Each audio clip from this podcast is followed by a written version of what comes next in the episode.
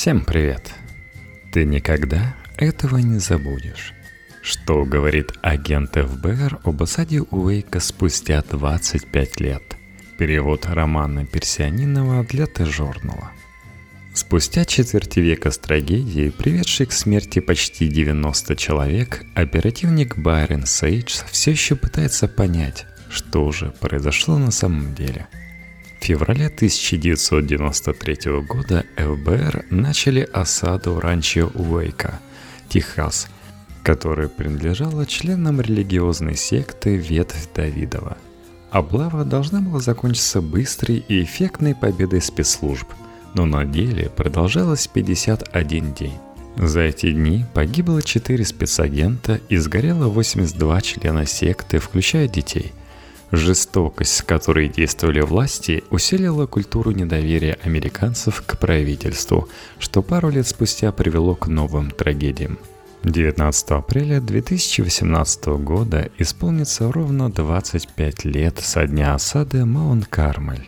Оперативник и переговорщик ФБР Барин Сейдж, который с первого и до последнего дня пытался убедить членов секты сдаться, до сих пор пытается ответить на вопрос – что же пошло не так? Своим мнением и сожалениями об исходе трагедии он поделился журналом Texas Monthly. 19 апреля 1993 года агент ФБР Байрон Сейдж стоял рядом с ранчо, где забаррикадировались сектанты и ждал окончания штурма – Последние семь недель он и еще 51 переговорщик из разных агентств пытались убедить главу ветви Давидова, Дэвида Карыша и больше сотни его последователей выйти из поместья, известного как Маут Кармель. Именно Сейдж одним из первых переговорщиков прибыл на ранчо после того, как бюро алкоголя, табака, огнестрельного оружия и взрывчатых веществ провалило осаду – Попытавшись взять укрепление сектантов стремительным штурмом, агенты встретили жесткий отпор. В перестрелке погибли четыре оперативника и шесть последователей ветви Давидовой. Сейдж стал ведущим переговорщиком, регулярно общался с Корешем и его помощниками. Агент ФБР призывал осажденных к сотрудничеству, спорил, когда ему казалось, что это лучший выход, и требовал, если все остальные способы провалились. После После неудавшейся осады против сектантов развернули психологическую атаку. Их машинные постройки уничтожала бронетехника, а из репродукторов громко транслировались песни Нэнси Синатры и кошачьи мяуканье. В поместье также отключили воду и электричество, поэтому сектанты и их дети пили дождевую воду и питались пайками.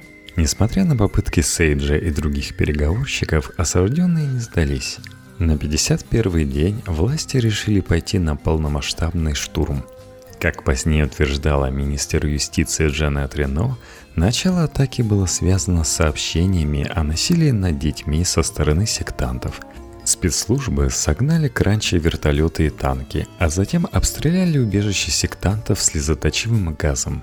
По одной из версий, именно это спровоцировало пожар внутри поместья – Пока огонь медленно охватывал здания и дома, Сейдж пытался убедить осажденных выйти и сдаться. Как вспоминает оперативник, чем сильнее становилось пламя, тем быстрее его просьбы превращались в мольбы. Несмотря на это, лишь 9 членов ветви Давидовой покинули поместье. Остальные, включая лидера коммуна Дэвида Кореша, погибли. Кто-то сгорел или вздохнулся, а кого-то завалило обломками здания – как показало вскрытие, как минимум 20 членов секты, включая главу, застрелились. В теле трехлетнего ребенка обнаружили глубокую ножевую рану в районе груди, а суммарно в пожаре погибли 25 несовершеннолетних. Сразу после штурма Сейдж еще не был в курсе всех деталей, но медленно осознавал тяжесть произошедшего – я был измучен эмоционально, физически и психологически. Хуже, чем когда ты плачешь, говорил оперативник. После осады он вернулся в местный мотель, принял душ и лег спать. Через несколько часов кто-то постучал в дверь. Сейдж решил, что это репортеры, но на пороге стояла его жена Шерил. В ту ночь они не говорили. Следующие две с половиной недели Сейдж провел Уэйка по приказу сверху – помогал на месте трагедии и рассказывал журналистам, почему операция закончилась катастрофой. С тех пор для него мало что изменилось. Спустя 25 лет трагедию, известную просто как Вейка, продолжает обсуждать. В начале 2018 года вышел документальный фильм «Вейка. Безумец или Мессия», рассказывающий о главе секты Дэвида Кареша – в январе 2018 года вышел мини-сериал «Вейка», первая голливудская версия трагичных событий, в которой авторы попытались не вставать на чью-то сторону, а рассказать объективную историю.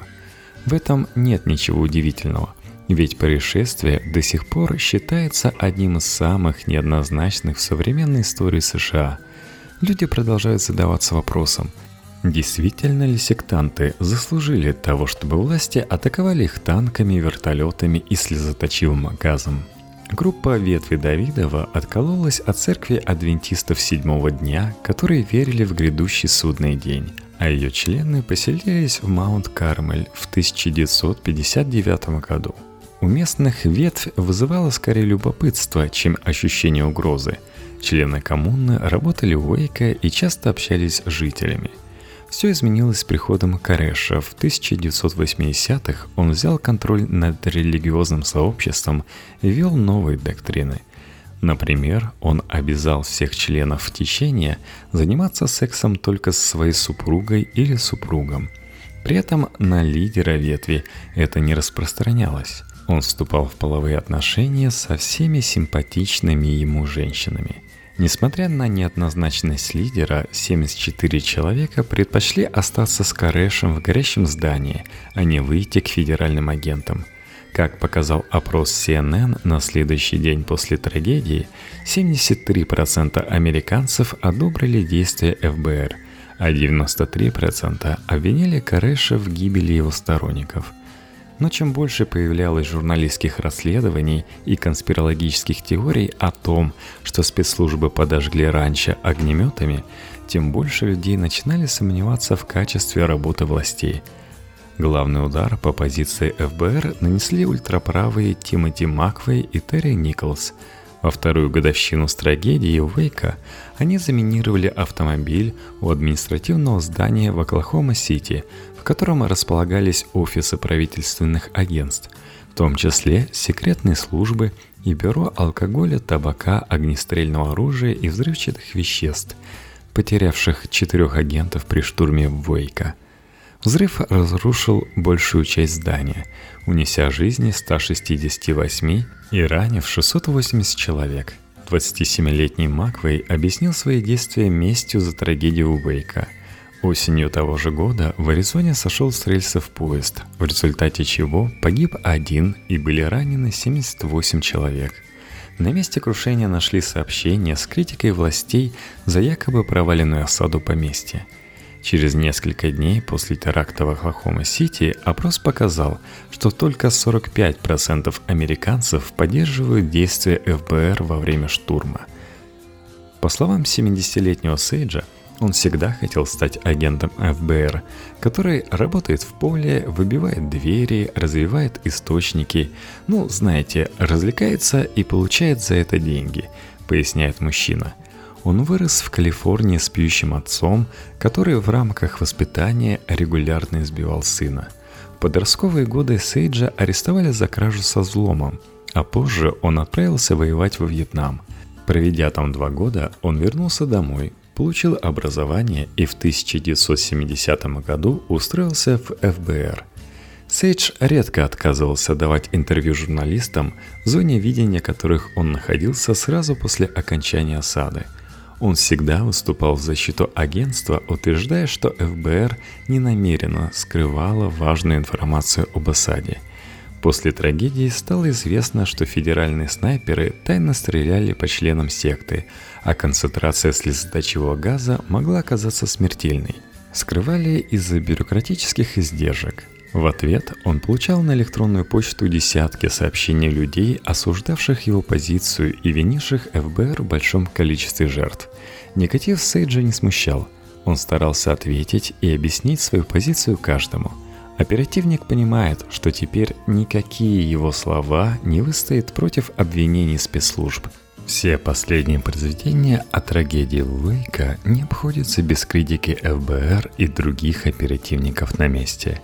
В сериале Уэйка 2018 года показано, что федеральные агенты случайно спровоцировали возгорание, а лидер сектантов Дэвид Кареш спасал женщин и детей. Это почти что депрессивная реальность, где ты сделал все, чтобы решить ситуацию мирно, а потом тебя называют убийцей – знаете, хладнокровным убийцей. Сокрушается Сейдж. По словам жены оперативника, порой ему снилась осада, и тогда Сейдж просыпался с дрожью в теле.